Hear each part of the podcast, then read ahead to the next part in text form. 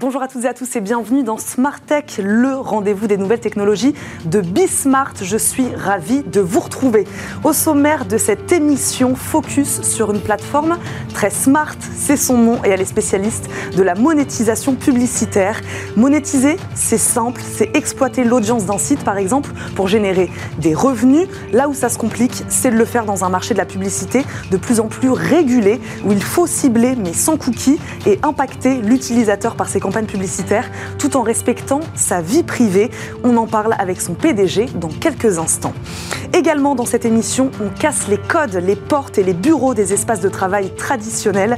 Aujourd'hui déjà et davantage demain, la tech se mettra au service de nos modes de fonctionnement et de nos interactions au travail, que ce soit chez vous en télétravail, dans un espace de coworking ou au sein d'une organisation. Les innovations et outils technologiques permettront une toute nouvelle approche de la réunion de 8 heures ou de ses comptes rendus. D'ailleurs, on verra ça. Et puis aujourd'hui, le rendez-vous biomimétisme avec Anthony Pansard, analyste scientifique chez Bioxégie. On parlera de l'optique dans la nature. Voir, voir dans la nuit, être vu ou passer inaperçu fait partie du quotidien des animaux. On prendra l'exemple du chat d'ailleurs, qui pourrait d'ailleurs aider drastiquement la recherche et les scientifiques à innover notamment sur les prothèses oculaires. Mais tout de suite, je vous le disais, c'est l'heure de l'interview du jour.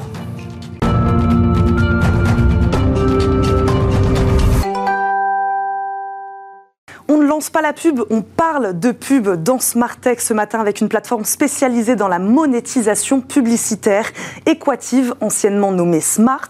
En gros, comment générer des revenus grâce à l'audience d'un contenu internet ou télé dans un secteur qui traverse, je le disais, de profondes transformations et où il faudra notamment aller vers du ciblage sans cookies et en respectant les données personnelles et privées des utilisateurs. On fait le point donc aujourd'hui avec notre invité Arnaud Crépu, PDG d'Equative. Bonjour Arnaud.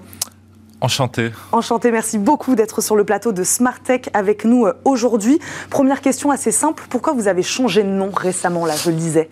Alors écoutez, en fait, c'est assez simple. On s'appelait Smart Ad Server, un nom assez proche de votre émission, Smart Tech. Un Smart, c'est un nom qui est très commun. On démontre euh, euh, le, nom de, de, votre émission et des milliers de, de sociétés qui s'appelle euh, Smart quelque chose. Donc euh, ça fait un petit moment qu'on voulait euh, qu'on voulait revoir ce nom.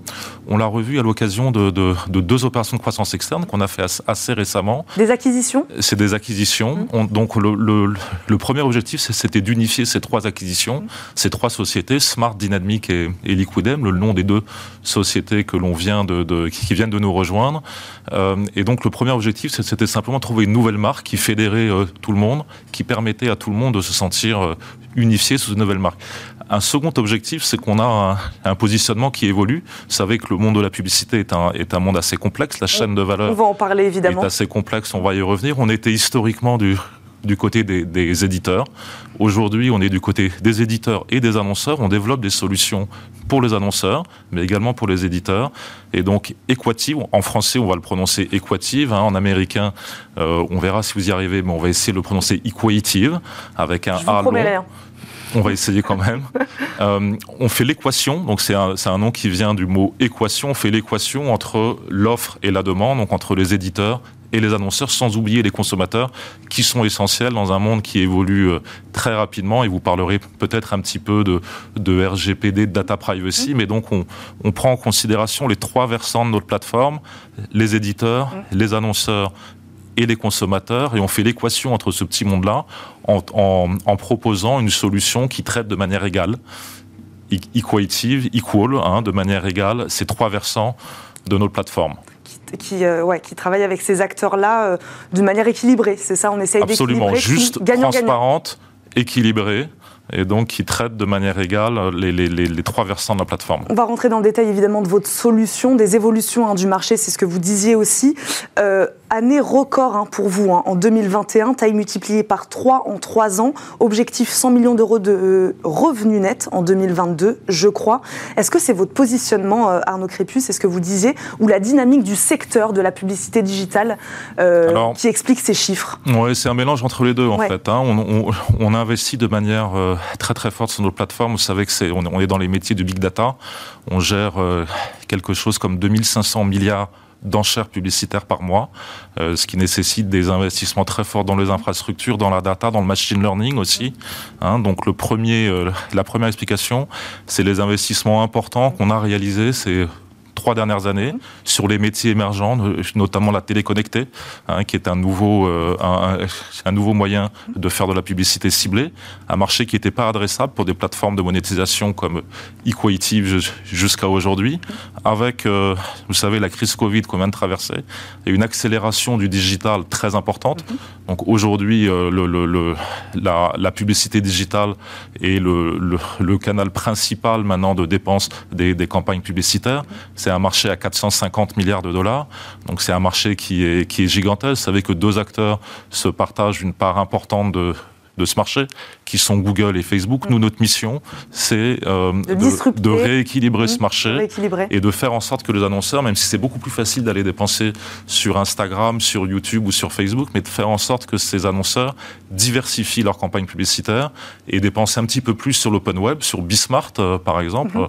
euh, et, on y travaille, on, pourrait y travailler ensemble, mais faire en sorte que ce marché soit mieux équilibré mmh. entre ce qu'on appelle les wall gardens, hein, ces géants de la pub, qui captent plus de 65% du marché publicitaire, avec une audience inférieure à 30%, et donc faire en sorte que ce marché se rééquilibre et démontrer aux annonceurs qu'on peut obtenir une performance très supérieure en dépensant chez Le Monde, chez Le Figaro, chez Le Parisien, chez Dailymotion, chez Deezer et donc chez Bismart. Mais justement, vous nous donnez des exemples là. Vous parliez aussi juste avant de télé connectée. Vous, aujourd'hui, sur quel support média vous travaillez?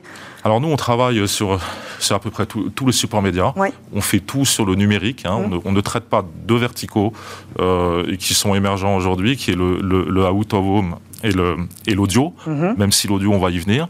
Donc nos, nos, clients sont des éditeurs de news publishers, hein, donc mhm. des, éditeurs de news, des plateformes de streaming comme Dailymotion ou Deezer, euh, des, des euh, opérateurs téléphoniques comme SFR qui ont des portails importants mhm. et qui sont au centre de euh, cette évolution qui est en train de se, se produire euh, maintenant, qui est de faire passer les dépenses publicitaires de la télévision linéaire vers la télévision connectée.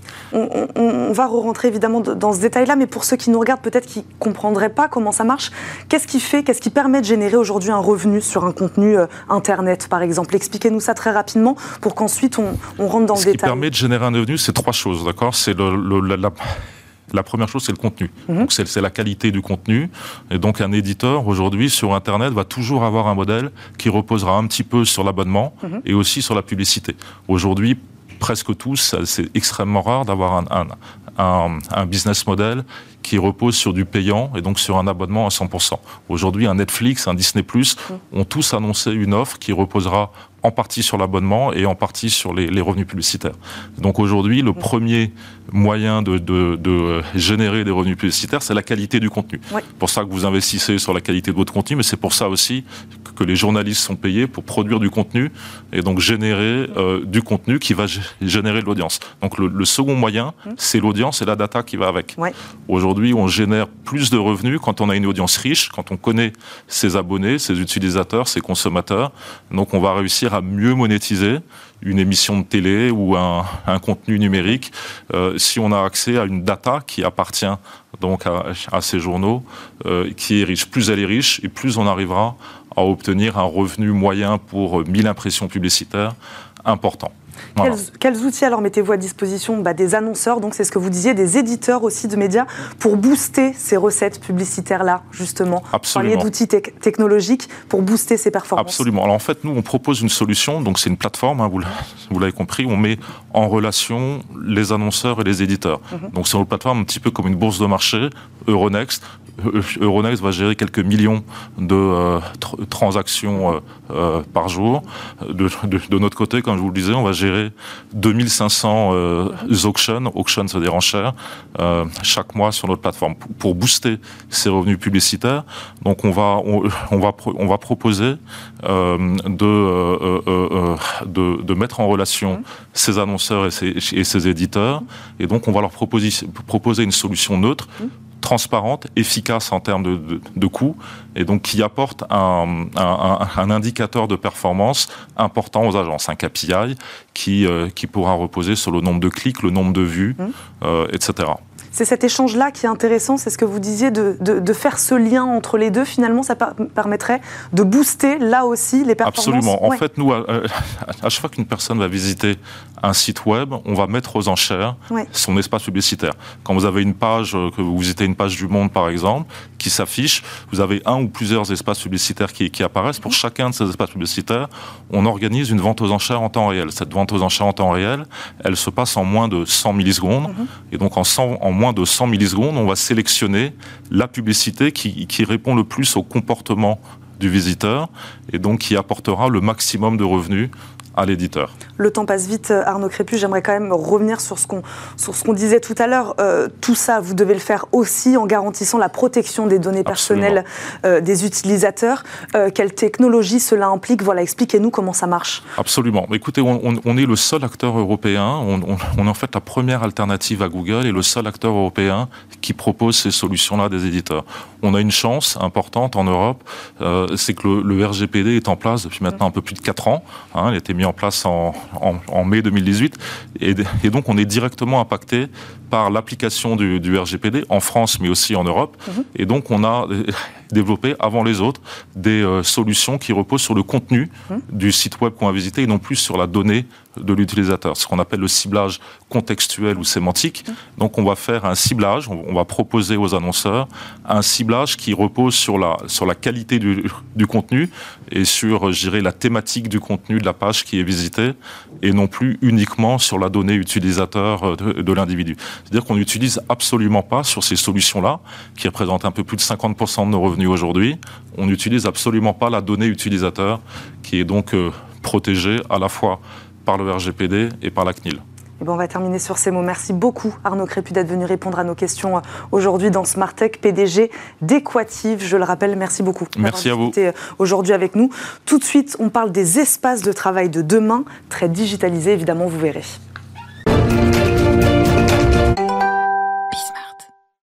Quand la tech vient bouleverser nos espaces de travail, c'est l'objet de notre débat du jour dans Smart Tech. Le bureau reste une place de choix pour les salariés français, malgré tout. Mais quel bureau Créer des espaces plus connectés, une réalité virtuelle plus engageante aussi, pourrait permettre de booster la performance des entreprises, ou tout du moins se rapprocher davantage des nouvelles attentes des salariés en termes d'expérience au travail? On va tenter de jeter un œil et de comprendre avec nos invités ces espaces de travail du futur et leur intérêt pour toutes les partie, dirigeants et salariés. Mes invités aujourd'hui sont Jean-François Gaudy, directeur innovation et digital du groupe Inetum. Inetum, comment on prononce Inetum, très bien, société de services et de solutions digitales. Bonjour Jean-François Gaudy. Bonjour. Merci beaucoup de nous accompagner aujourd'hui. Rémi Calverac nous accompagne également, directeur de la transformation de l'environnement de travail chez JLL, groupe leader du conseil en immobilier d'entreprise. Bonjour. Bonjour. Bienvenue également à vous dans Smart Tech. Euh, Rémi Calverac, la crise a-t-elle selon vous définitivement ancré, acté ce nouveau modèle de travail qu'on appelle hybride, c'est-à-dire un peu chez soi, un peu au travail. Ça, c'est acté C'est complètement acté. C'est complètement acté. On ne peut pas dire que ça n'existait pas avant crise. Mhm. C'est juste la crise a révélé à tous euh, que cela fonctionnait mhm. et que ça devient, euh, ça devient la nouvelle façon de travailler. Le hybride, il est très... Euh, il est très différent selon chaque individu, selon chaque société, chaque entreprise, chaque culture, chaque pays. Ceci étant, le mode hybride que vous venez d'exprimer, il est, il est là pour durer. Il est là pour durer, donc oui, c'est ce qu'on disait, ancré, donc en tout cas acté, mais peut-être pas forcément inné. Euh, il y a des organisations qui ont peut-être encore du mal aussi de temps en temps à mettre en place ce type de, système-là. Ça, vous le constatez aussi? Bien sûr, bien sûr, bien sûr. Certains sont plus propices à le faire parce qu'elles partaient déjà d'un mode relativement hybride, mmh. mais pour beaucoup, ça a été une nouveauté. Et on est dans une phase, je dirais, on a eu deux ans déjà d'expérience, hein, deux ans, deux ans et demi. On commence à voir des choses converger, c'est-à-dire des ambitions d'entreprise, de dirigeants, la réalité concrète euh, des collaborateurs qui le vivent au quotidien et qui prennent leurs habitudes. Donc les statistiques nous le montrent. il y a une sorte d'habitude qui commence à être prise. Les gens ont trouvé leur, euh, leur mode de fonctionnement. Mais ce n'est pas pour autant que c'est terminé, puisqu'on n'a pas de recul, on n'a pas de retour d'expérience. Donc les choses évoluent au quotidien, et c'est ça qu'il faut monitorer pour aller et faire mieux demain. Vous faites ce constat-là?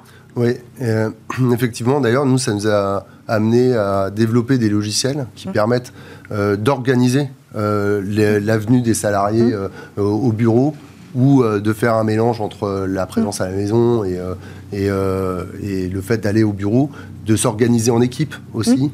Euh, donc euh, effectivement, il y a toute une organisation du travail qui se met en place, tout ce qui est autour du flex, hein, ce qu'on appelle le flex office. Flex office. Et, euh, et, on voit aussi d'autres choses qui commencent à apparaître, c'est le fait d'aller soit au bureau, soit à la maison, soit effectivement de trouver des lieux intermédiaires qu'il faut pouvoir cibler de manière juste, et pourquoi pas aussi la partie virtuelle euh, qui est, encore une autre approche. Moi, j'ai une question, puisqu'on parle des nouveaux espaces de travail, des espaces de travail de demain. Qu'est-ce qui, dans cette crise, a poussé les organisations à repenser justement ces espaces de travail, alors que justement, on y passe moins de temps C'est ce qu'on vient de se dire. Les salariés sont de plus en plus chez eux? Voilà, je me permets de poser cette question-là avant de rentrer dans les détails de ces nouvelles technologies qui vont un peu bouleverser nos espaces de travail. Je me dis, voilà, on a pensé à ça alors que finalement le salarié est de moins en moins euh, au bureau. pour plein de raisons. Euh, il y a un alignement en fait des intérêts.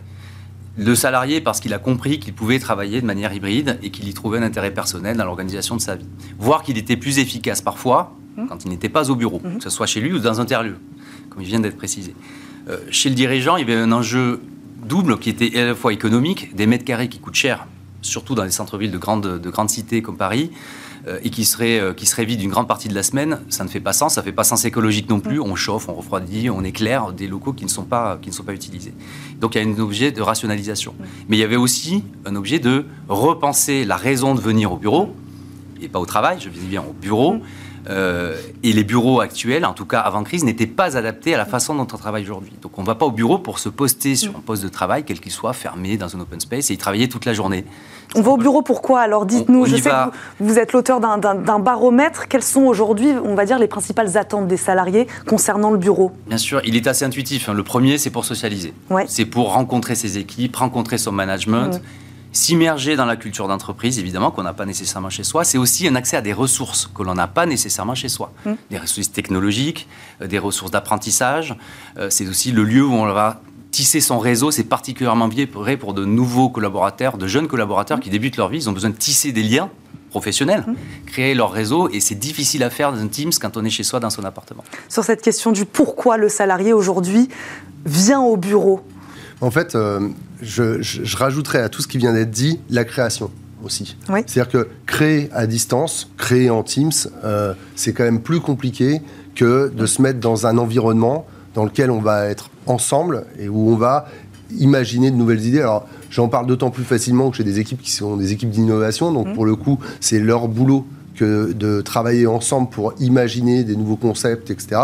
Et c'est vrai que euh, les avoir ensemble pour travailler sur des sujets où ils vont pouvoir euh, euh, imaginer, discuter, manipuler mmh. pour créer de nouvelles solutions, c'est quand même dans des lieux en physique qu'on arrive à faire ça le, quand même le mieux.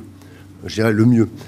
après, il y a d'autres choses qui permettent d'aller vers, vers ce genre d'approche, mais le bureau reste quand même l'endroit où on a envie de se retrouver pour pouvoir faire de la création, justement vos approches à tous les deux sont complètement différentes. Euh, dans quel sens vont les demandes des clients? Voilà, parce qu'on va parler de réalité virtuelle évidemment avec vous.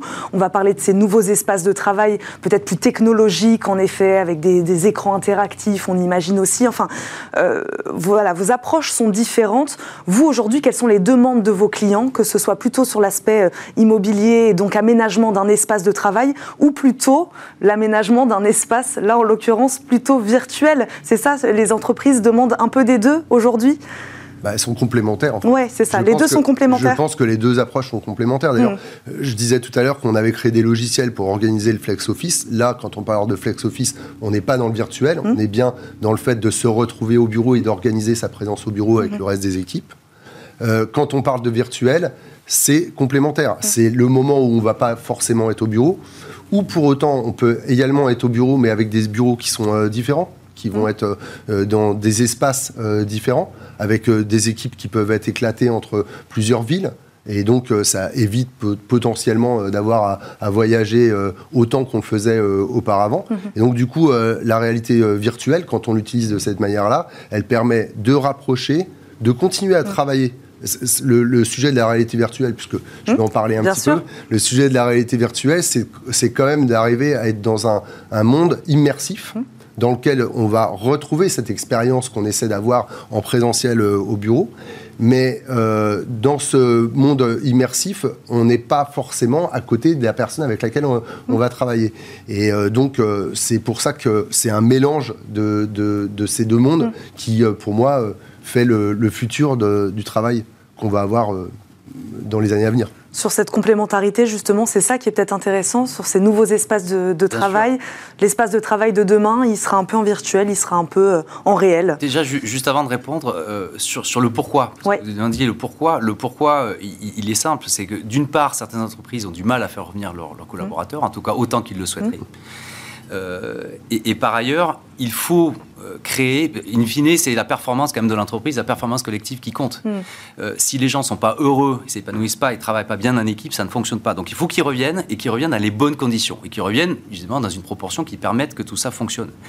Euh, et donc comme je le disais, ce n'est pas adapté. Donc il y a évidemment des typologies d'espace mm-hmm. qui sont plus adaptées au travail collaboratif, au travail aussi individuel et de concentration, qui existent encore au bureau, il ne faut pas l'oublier. mais ça va plus loin. le vrai sujet, c'est comment les technologies qui existent, qui sont là, et on vient d'en parler, hmm. euh, peuvent nous, nous, amener à augmenter cette expérience. Parce qu'une mauvaise expérience en venant au bureau fait qu'on n'y va plus, ou on n'y travaille pas bien. Donc comment la technologie est au service de cette expérience Et c'est là où la multitude d'initiatives que l'on voit sur les marchés nous permettent, quelles que soient les thématiques, d'aller beaucoup plus loin. On a des sujets de VR, hmm. et ça c'est le tout début. Hmm. Clairement c'est le tout début, ça ouvre tout un pan. Euh, du monde du travail de demain euh, qui, est fantastique, euh, mais sans aller jusque-là, des choses, des choses aussi qui touchent à l'AIA et comment l'intelligence artificielle peut nous permettre, comme je dirais un petit agenda personnel qui prend en compte les datas, vos usages, vos cas, vos habitudes, ou les habitudes individuelles et collectives, de vous proposer des choses, des lieux, des lieux de rencontre, des dates de venue sur site, qui permettent d'améliorer cette, performance collective. Ça va assez loin ça va assez loin. On, va revenir évidemment sur tous ces outils disponibles aujourd'hui aux, organisations. Pour revenir, Jean-François Gaudier, avec vous sur la réalité virtuelle, vous, quel scénario aujourd'hui vous proposez aux, entreprises avec lesquelles vous travaillez, justement pour créer cette expérience de travail auprès du, auprès du salarié? On cherche à être projeté dans quel monde? Voilà. En fait, euh, je, vous avez prononcé tous les deux euh, le, mot qui est important, c'est le mot expérience. En fait, c'est très important parce que je, peux, je vais commencer par, par vous raconter un peu ce qu'il y a en réalité virtuelle et qui, pour moi, ne sert à rien. euh, typiquement, il y a beaucoup d'environnements de, dans lesquels on va se retrouver immergé dans un décor, en gros. Euh, dans ce cas-là, on, on prend la forme d'un avatar les autres personnes prennent aussi la forme d'un avatar, et puis on peut interagir, c'est-à-dire dialoguer avec eux, euh, les voir sous la forme de l'avatar, mais et dialoguer avec eux. Un exemple, c'est celui euh, des cours. Euh, l'étudiant avatar qui va dans son, dans son cours, c'est-à-dire une salle de cours ou un amphi qui est modélisé, qui va s'asseoir pour regarder un prof avatar qui passe des slides. Pour moi, aucun intérêt. Mhm. Pourquoi? Parce qu'il n'y a pas d'expérience. Mhm. Là, dans ce cas-là, moi, je, je, préfère avoir un Teams que euh, d'être immergé en 3D euh, dans un monde de réalité virtuelle. Par contre, si on commence à pouvoir interagir avec les autres, mais aussi avec l'environnement, mmh. c'est-à-dire pouvoir déplacer des objets virtuels, pouvoir les assembler, euh, pouvoir modifier l'environnement dans lequel on se trouve, là, on, crée, on commence à créer l'expérience. Donc, je vous donne un ou deux exemples. Déjà, on peut imaginer modéliser une usine euh, avec des machines, etc. Et mettre les différents opérateurs à l'intérieur de cette usine et leur permettre de manipuler comme s'ils étaient dans la réalité, euh, les outils. En fait, on crée euh, des scénarios, on crée des simulateurs de, de, réalité pour apprendre aux gens, pour enseigner certains, certains gestes. On peut, à l'inverse, aller travailler sur des, des cas euh, qui sont difficiles à recréer. Par exemple, est-ce que c'est facile de prendre la parole en public devant 4000 personnes mm. quand on ne s'est jamais entraîné à le mm. faire? Ben, immergé en réalité euh, virtuelle avec un certain nombre de personnes qui vont jouer le rôle des 4000 mm. personnes et qui vont être produites en face de vous, ça vous permet de vous entraîner et de vraiment de, former votre cerveau au fait que vous allez pouvoir ensuite le faire dans la réalité et vous serez entraîné euh, en réalité virtuelle. Puis euh, je parlais tout à l'heure des, cours. Aujourd'hui, je suis en train de travailler avec, avec une école qui, qui est Grenoble, l'école de management, pour ne pas les citer. Mm-hmm. on construit ensemble un campus virtuel pour lequel notre idée, c'est justement de créer de l'expérience avant de créer euh, des endroits euh, euh, où les, étudiants vont pouvoir se retrouver ensemble. Ils vont se retrouver ensemble, ils vont interagir, mais ils vont surtout pouvoir créer en manipulant un, environnement virtuel, qui parfois peut être très différent de la réalité. On peut s'imaginer, par exemple, changer les règles de la réalité, changer la pesanteur, changer, faire un cours sur la Lune. Enfin, vous voyez, on peut. Ce qui est intéressant, c'est justement d'être créatif dans ces environnements. On a besoin de se déconnecter de la réalité aussi à un moment, aujourd'hui au travail. Alors, pas forcément dans de la VR au moment où on se parle, mm. mais oui, il faut des moments de déconnexion. Alors ça, ça ressort aussi beaucoup dans les baromètres. Mm. Le travail est plus intense, d'accord Il s'intensifie, qu'il soit, soit euh, réalisé chez soi, dans un tiers-lieu, au bureau. Et donc, les lieux qui permettent, physique ou de main virtuelle, mm. de déconnecter de manière individuelle ou collective, est très important. Mm-hmm. Et donc, on voit fleurir un certain nombre d'espaces euh, de concentration, de méditation, euh, de repos, euh, en tout cas qui permettent de, créer ces coupures et d'être du coup plus performant quand on revient sur une tâche de concentration ou, de création.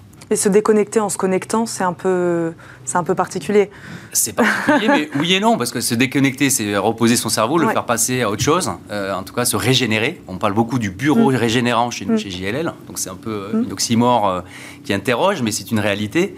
Donc oui, la technologie le, contribuera à en faire partie clairement, accélérer les choses. Les salariés français, je ne sais pas si c'est quelque chose qui ressort de votre, de votre étude, ils sont friands de ces nouvelles technologies euh, aujourd'hui. Euh, si oui, quel secteur? Voilà, je ne sais pas, on imagine des boîtes de la tech qui, en effet, avec des salariés qui seraient peut-être plus habitués à ce type de, dispositifs ou, d'outils. Dites-moi le contraire si jamais. Mais voilà, est-ce que les salariés français, de manière générale, sont en attente de ces outils tech euh, oh, au, sein de leur espace de travail C'est une attente pour, pour, encore une fois, augmenter l'expérience et faciliter la vie du quotidien. Mm. C'est pas une, agence, une de la tech pour de la tech. Mm. Comme il a dit, il ne faut pas que ça soit un gimmick mm. ou euh, finalement euh, voilà, on, met des écrans partout, on met des mm. partout, on peut se projeter. Non, il faut que ce soit utile, utile d'un point de vue personnel, mm. utile d'un point de vue collectif, utile au, travail ou à, des choses euh, plus perso. Euh, on, booste, on, booste l'expérience. Euh, l'objectif, in fine, donc de booster l'expérience, peut-être booster aussi le bien-être du salarié au, au, travail. On booste aussi après la performance. Elle est là aussi, il est là aussi peut-être l'objectif. Un salarié qui est mieux au travail, c'est un salarié qui est plus efficace. Ça, en général, ça va toi. C'est ça. Si on n'est bien, on travaille moins bien. Donc euh, le bien-être fait partie aujourd'hui des top priorités. C'est devenu devant le salaire, hein, devant les priorités du pourquoi je, cherche et ce que je recherche dans le travail et pas qu'au bureau. Et donc on doit s'en saisir, les employeurs doivent s'en saisir, l'immobilier doit s'en saisir, parce que oui, il y a un impact déjà de la mobilité, donc le transport pour aller jusqu'au bureau, et le bureau lui-même, il impacte la santé. Hein, il peut y avoir du bruit, il y a des sujets euh, de qualité de l'air, il y a de la qualité de la lumière, du déplacement, tout ça, ça peut créer aussi du stress ou du mal-être. Et donc comment on l'intègre mm. dans la façon dont on pense l'environnement de travail demain est absolument obligatoire. Sur cette question de la performance, ça aussi c'est un, c'est un atout, c'est une carte auprès, des, auprès des dirigeants d'entreprise et des managers en leur disant voilà, peut-être qu'en optant pour cette solution-là, euh, le salarié sera plus efficace demain aussi. Non, bien sûr, euh, vous, enfin, vous voyez, je parlais tout à l'heure en fait de formation, mmh. euh, de, d'enseignement, mmh. etc. Donc évidemment, quand on peut mettre la tech au service de ce genre de choses, c'est, c'est, il faut en profiter. Mmh. Mais ce qui est important aussi, moi je veux pas faire de la tech pour la tech. En réalité, la réalité virtuelle, euh, euh, transformer tout le monde euh, réel par de la réalité virtuelle, je pense que personne n'a envie de, mm. vivre ça. En réalité, il faut vraiment utiliser la réalité virtuelle pour ce qu'elle est, c'est-à-dire la création d'expériences, d'expériences qui ne sont pas forcément faciles à mettre en place dans la vraie vie, mm-hmm. mais par contre toujours accompagner ça de la présence dans les bureaux avec des collègues avec qui on va créer justement. Mm juste augmenter euh, les outils, euh, les varier, euh, avoir cet équilibre entre la vie personnelle mmh. à la maison mmh. dans laquelle on peut travailler, la vie au bureau et avec des outils qui sont complémentaires. Est-ce qu'on a des pays qui font ça très bien? Là, je parle plutôt sur l'aspect euh, immobilier. Voilà, est-ce qu'on s'inspire de modèles? Je ne sais pas, est-ce que les anglo-saxons sont en avance sur nous? Les pays scandinaves Voilà, quand on, quand on pense au bureau de demain, est-ce qu'on a des modèles comme ça qui, viennent en tête? non. On n'a rien à envier euh, à, d'autres pays. Je dirais que la, la, crise a vraiment mis tout le monde euh, hmm. sur le même plan. donc après, c'est pas vraiment lié au pays, c'est hmm. lié aux cultures et aux entreprises. Voilà, donc on a des entreprises en hmm. France très très en avance sur le sujet des Blablacar ou d'autres, où vraiment ils ont, mm. ils ont, saisi le sujet et on dépasse le sujet des technologies, mais elles sont vraiment au service d'une expérience, du bien-être, de la performance, euh, et quelles que soient les générations. Il y a mm. aussi des sujets générationnels. Il faut savoir, dans, En 2030, 75% de la population seront euh, active, mmh. seront des millennials. Donc ils n'ont plus cette sorte de crainte parfois qu'on peut avoir à l'usage de certaines technologies. Mmh. Donc ça, ça facilite la donne aussi. Et donc il faut s'en saisir. Une question sur le coût, évidemment, pour les organisations. Est-ce que ces technologies, aujourd'hui, elles sont euh, accessibles à toutes les organisations? J'imagine que la réponse est non. Mais voilà, l'objectif, in fine, c'est de les rendre accessibles à, à toutes. Oui, enfin, le coût, euh, c'est pas que le coût financier. En l'occurrence, il y a aussi euh, le coût euh, qu'on peut porter à notre planète. Mmh. Et enfin, moi, c'est un, un, sujet qui m'intéresse particulièrement actuellement parce que c'est ce type de, de, de hardware qu'on va utiliser pour faire de la réalité virtuelle immersive, par exemple, ça va générer énormément de nouveaux devices qui mmh. vont arriver sur le marché. Et j'aimerais bien en fait que les gens qui vont créer ces devices pensent un peu mieux maintenant à la justement à la maintenance de ces devices, mmh. au fait qu'on ne soit pas obligé de les jeter tous les ans ou tous les deux ans pour pouvoir les upgrader, pour pouvoir euh, euh, les, à penser à les réparer, etc. Et que ça, ça s'ancre vraiment pour qu'on ne me dise pas après, bah, la réalité virtuelle, ça a un coût, un impact énorme sur euh, l'environnement. Je pense qu'il faut que, de manière générale, cette, ce, la manière dont on organise le flex, la techno qui va avec, etc., doit vraiment prendre à la base ces sujets-là euh, aujourd'hui. Il nous reste quelques secondes. Je voudrais votre avis aussi là-dessus, sur cette question du oui, oui, bah, pour les organisations. Les, technologies, oui, mais le sujet sustainability, il est, il est clair. Mm. Il est clair il est, tout le monde est aligné sur le sujet. Collaborateurs, entreprises, mm. tout le monde, politique. Euh, elles sont indispensables. Typiquement, un bâtiment, on parle aujourd'hui de digital, building. Euh, donc c'est tout le building qui lui-même est suffisamment chargé en technologie, mais qui produit énormément de data, et ces data sont rationalisées pour pouvoir mieux piloter. Et typiquement, moins consommer d'énergie, la mettre au bon endroit, euh, statistiquement montrer quels sont les espaces qui sont plus ou moins utilisés, adapter les sujets de ménage. Mm. Euh, ça permet aussi, de, mais ça permet des multitudes de use cases quelque part derrière qui vont dans le sens du mieux, euh, clairement, dans les consommations d'énergie et pas que, dans les comportements, dans les mètres carrés utilisés, construits, déconstruits c'est un monde qui s'ouvre à nous grâce aussi aux technologies. Eh ben super, on va terminer sur ces mots. Un, monde qui s'ouvre à nous. Merci beaucoup à tous les deux d'avoir euh, répondu euh, à nos questions aujourd'hui dans Smartech. Jean-François Gaudy, je rappelle, vous êtes directeur innovation digitale du groupe Inetom et Rémi Calverac, directeur de la transformation de l'environnement de travail chez JLL. Merci beaucoup à tous les deux d'avoir été avec nous. Merci à vous de nous avoir suivis. On se retrouve tout de suite après une courte page de pub.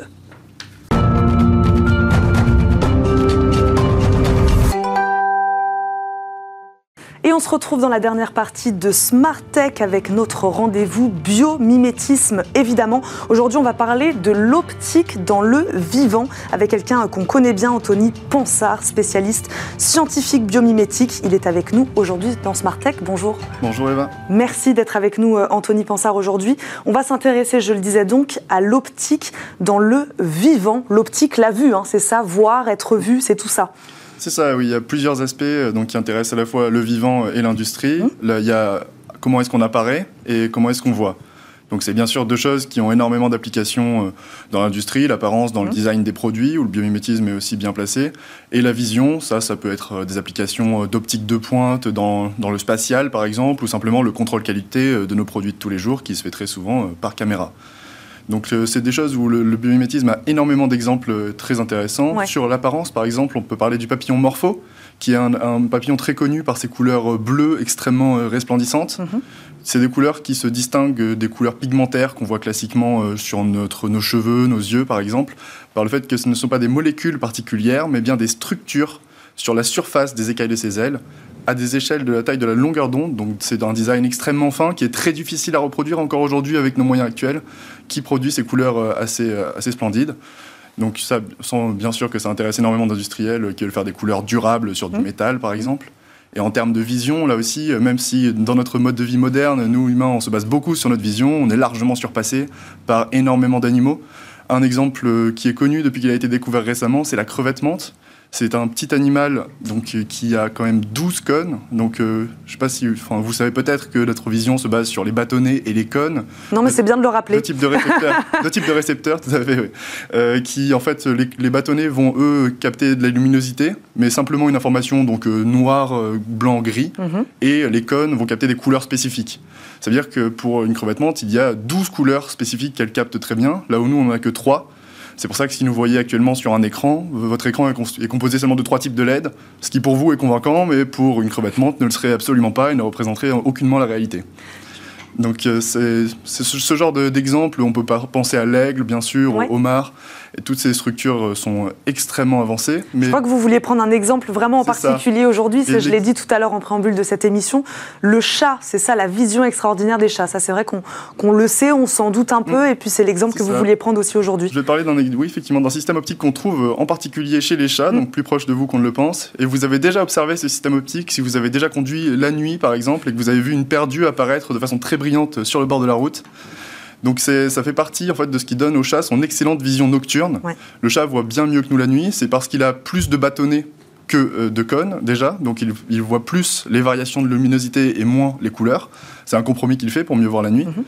Et en plus, il est capable de beaucoup plus ouvrir sa pupille. Je vous l'avez peut-être vu, les chats peuvent avoir une pupille noire qui prennent presque tout leur œil, ce qui permet de faire rentrer plus de lumière dans leurs yeux. Mhm. Et le dernier élément, qui est celui qui nous intéresse aujourd'hui, c'est le tapetum lucidum, c'est donc le tapis luisant. C'est une espèce de miroir qui se situe en fait au fond de l'œil, derrière la rétine. Et donc en fait, les rayons lumineux qui passent, ils vont une première fois passer dans la rétine, et ceux qui traversent vont être réfléchis, ce qui leur donne une deuxième chance en fait, en quelque sorte, d'être captés par leur récepteur euh, de lumière ce qui permet de voir, euh, de, capter par exemple 50% de photons en plus environ, et donc d'avoir une vision beaucoup plus nette. Ces trois éléments faisant euh, la large différence qui leur permet, eux, d'avoir un mode de vie nocturne. Et qu'est-ce qui intéresse aujourd'hui les scientifiques, alors très précisément? Sur quoi ils, sur, voilà, sur quels éléments ils s'attardent particulièrement? Bien, en fait, euh, les faire des, lentilles, par exemple, très larges comme l'œil du chat, ça se fait. Mais le problème, c'est que quand on va avoir un grand champ de vision, ça implique euh, du coup des sacrifices en fait en termes de surface sur le capteur dédié à chaque endroit. Mhm. Donc, on a intérêt à capter un maximum de photons. Ça, ça peut c'est une application qui est extrêmement intéressante sur des lentilles euh, circulaires, type lentilles de Lundberg on peut en fait mettre un miroir sur l'arrière de ce. Donc, on imagine une sphère, la lumière arrive par l'avant on met un miroir sur l'arrière, mmh. et donc les rayons passent une première fois, ceux qui ne sont pas captés sont, réémis, et sur le même principe vraiment que l'œil du chat, on peut largement améliorer la détection dans les environnements où on capte de faibles signaux. Ça peut servir pour des caméras, par exemple, qui sont utilisées dans des environnements nocturnes, mais aussi tout à fait pour des antennes, donc dans d'autres types de longueurs d'onde, des antennes radio, par exemple. Et donc des, ça, ça, serait un système qui donc, euh, est appliqué aujourd'hui on imagine beaucoup d'applications. Euh, alors à la fois effectivement. Il nous reste quelques secondes. Donnez-nous juste un ou deux exemples avant de se quitter. Euh, dans le, dans le biomédical, par exemple, ça pourrait être utilisé pour faire des prothèses d'yeux qui auraient une bonne vision nocturne, ce qui est encore un des aspects où les caméras sont à la traîne sur nos yeux à nous. Et donc ça pourrait permettre aux personnes qui ont perdu la vue de la recouvrer, par exemple, avec le moins de pertes possible. Eh bien très bien, on va terminer sur ces mots. Merci beaucoup Anthony Pensard d'être venu nous voir aujourd'hui dans Smartech, spécialiste scientifique biomimétique. Merci beaucoup d'être venu nous voir. Merci à vous de nous avoir suivis. On se retrouve demain, même heure, pour un nouveau numéro de Smart Tech. À très vite. Ciao.